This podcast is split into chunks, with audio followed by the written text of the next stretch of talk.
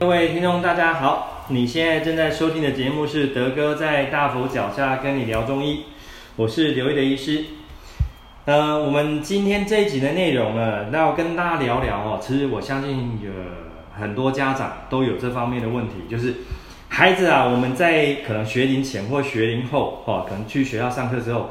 我们发现啊，老师常常在联络簿里面给给给我们写说，孩子容易在上课的时候哦，注意力不集中。这边掉了哈，坐不住，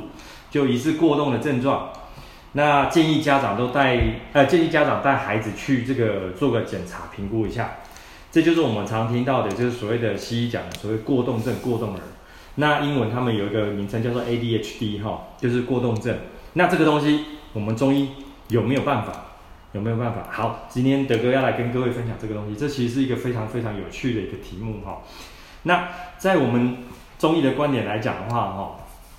我们一般把孩子哦有这样的体质，有这样的特质的话，我们会把它归类是所谓的我们叫做燥热体质。而且哈，大家有听过一个名称，我们中医有个诊断名称，我们叫做胃热啊。你说胃胃很热吗？这个地方哈，我要先跟各位听众朋友定义一下我们中医讲的这个胃。我们中医讲的这个胃哦，它其实涵盖的范围其实很广。它不光只是讲说西医的这些器官定义的这个胃，它扮演了，因为我们的胃啊，你可以把它想象是整体的整个消化系统。那消化系统在过去，呃，很多听众朋友听我的节目，我会把它定义说，我们胃是我们身体的那个免疫系统、免疫机制的一个很重要、很重要的一个位置。我常常讲说，它是免疫系统的大本营。但是你看、哦、我们的胃、我们的肠子，整个摊开来讲的话，哦，非常的大。所以它的这一个神经网络呢，非常非常广。所以说哈、我们在今天的那个节目后面，我们也有放几个参考资料。我先跟各位呃讲一个简单，我们中医有一个基础理论。我们中医这句话我们叫做“胃不和则卧不安”。哦，这有点文言文哈、哦，意思是说，当你这个人呢，你的消化系统产生一些不和，什么叫不和？哦，包含说。你可能容易胀气啊，容易便秘啊，容易呃消化不良啊，吼啊，或者我说你的这个呃，只要泛指整个是会去影响到你整体的消化系统的这个神经症状的时候，你这个人哈、哦、晚上就就快滚了，就不好睡，卧就是卧卧倒卧床的卧卧，这个就是我们所谓的这个你要去睡眠的时候就影响。好了，用这句话我们去演绎说孩子的这个过动症，对，没错。在临床上来讲，哈，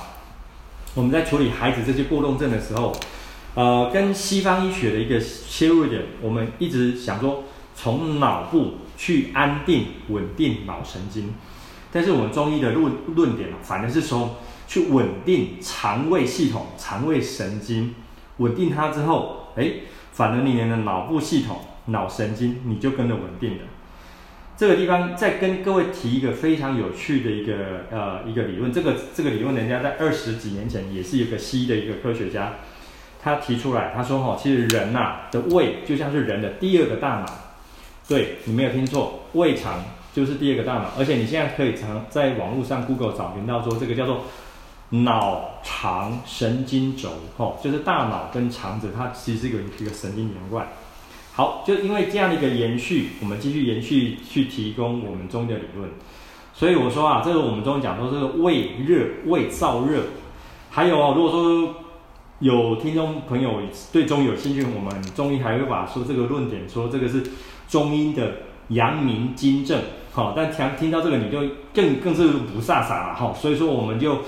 撇开这个古典的这个词汇，拉到一个比较简单易懂的东西来跟大家讲。好，那为什么小朋友会容易胃热呢？好，会造成这个肠胃系统的这个神经症状，好像过度会躁动。好啦，第一个，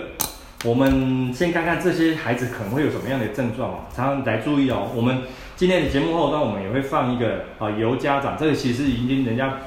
评估过已经发表出来的这些论文上面的一个简单的量表，可以提供各位家长、听众家长去评估你们家的孩子哦。我们回去看看说，孩子是不是常常容易不入睡？哇，到晚上越夜越嗨，吼，你已经累得要死了，他还是不想睡，吼，一直在那边碰壁，还是凌晨在那跳来跳去，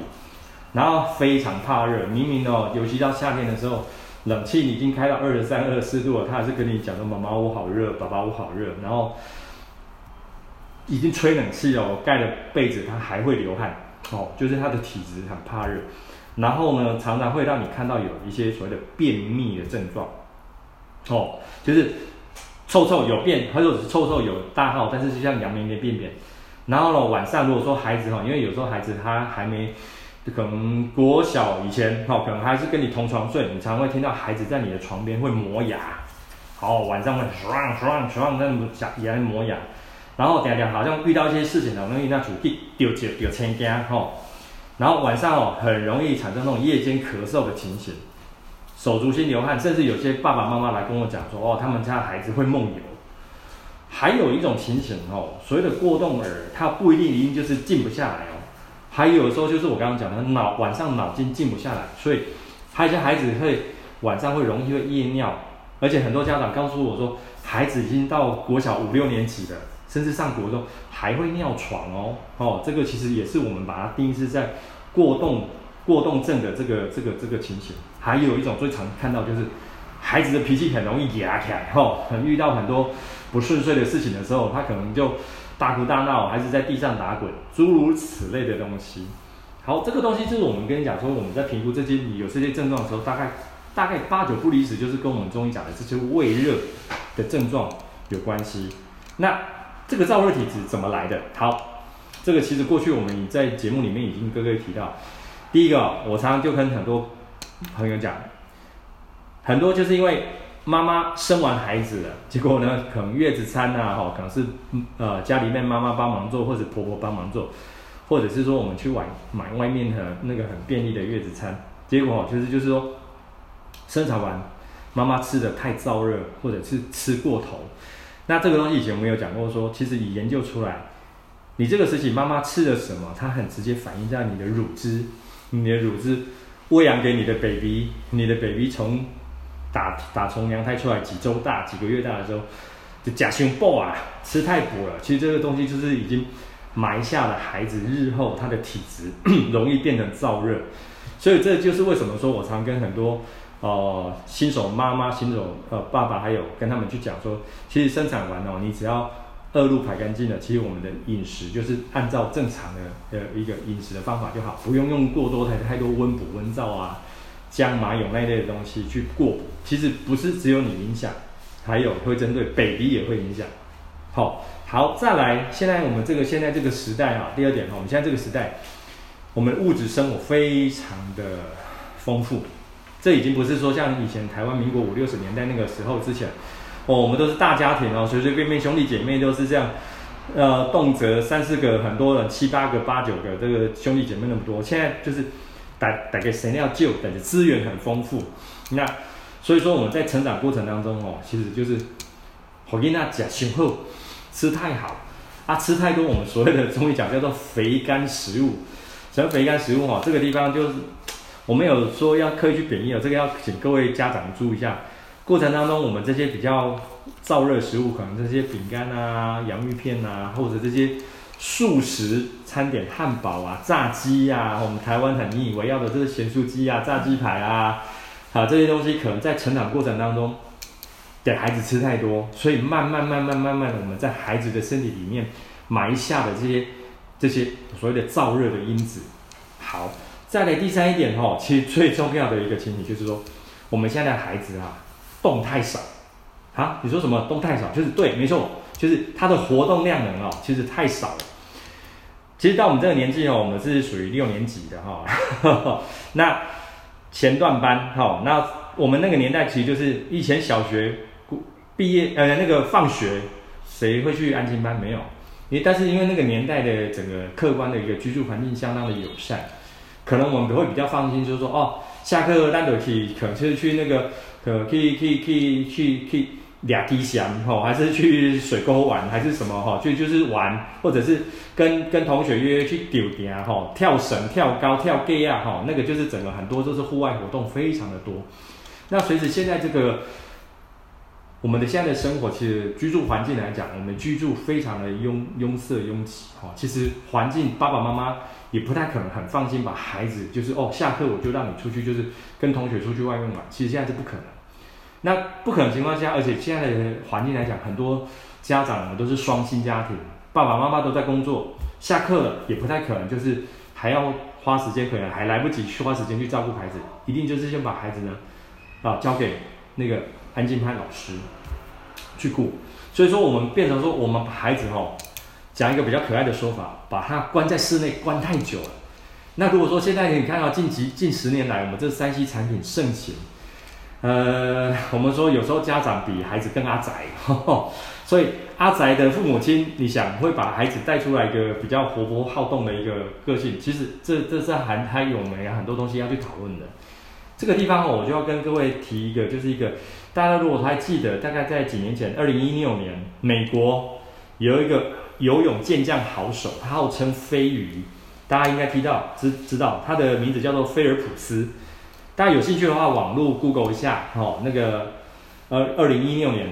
奥运金牌，哦，他这这个这个这个这个家伙超厉害的哦，他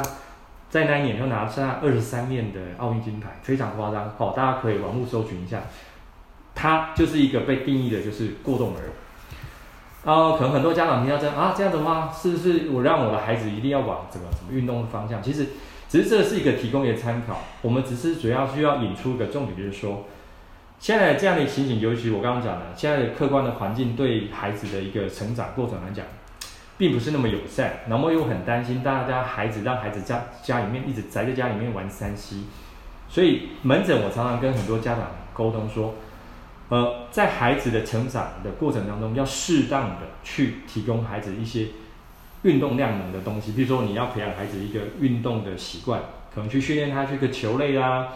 哦，我们台湾现在来讲的话呢，现在这最近几年的体育项目都非常的活络，我们常听到台湾的国球羽球啦，或者不一定是这个东西，看看孩子是不是习惯，不然去踢个跆拳踢跆拳道啊，或者去学直排轮、学游泳，反正你要一定要让你的孩子适性的去。培养一个运动的习惯，让他在动这个部分足够的话，也能够让他他大脑的发育得到一个更好更好的一个一个情形。因为哈、哦，我们发现这个情形，因为回归到我们刚刚提到的，学校老师他只要看到孩子，也就是，点了联络部嗯，奇怪，恁囝恁查某囝做地主诶，哦，常常就是会去去去去去捉弄同学，或者是坐不住，甚至上课的时候很喜欢自然而然就起来在教室里面在那边逛大街。这大家对很多老师来讲，就是做记在里聊。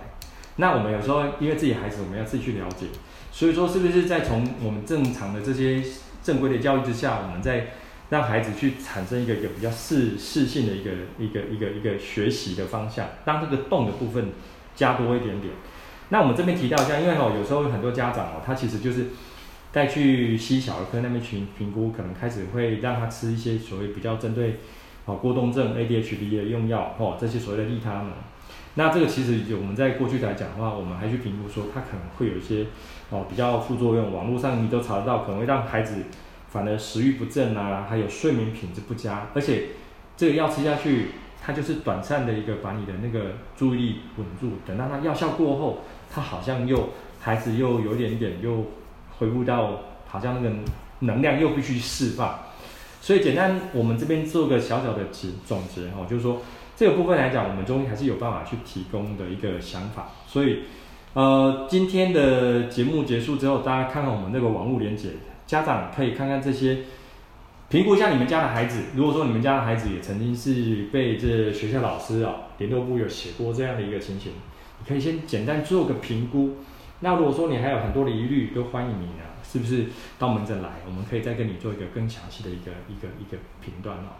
所以说，我们希望是孩子能够在整个很健健康快乐的方方式之下长大，而不是说一直被这些药物控制，好吧？好，那感谢大家今天的收听哦，欢迎大家订阅我的频道。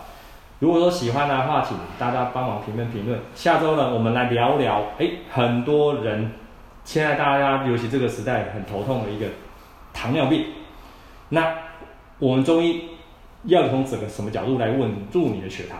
哦？那这个是一个非常非常有趣，而且是个很大的题目哈。